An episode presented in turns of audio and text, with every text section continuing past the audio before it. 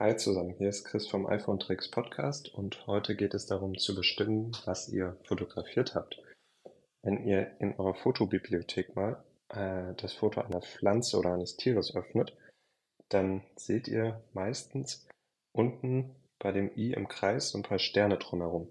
Das bedeutet, euer iPhone hat da etwas in dem Foto erkannt. Wenn ihr darauf tippt, seht ihr schon äh, ganz oben, dass da steht Nachschlagen und dann beispielsweise Pflanze.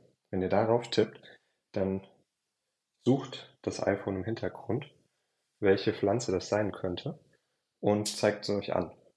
Gleiches geht bei Tieren, bei Bäumen oder auch wenn ihr Fotos an einem bestimmten äh, Platz aufgenommen habt, der irgendwie interessant sein könnte.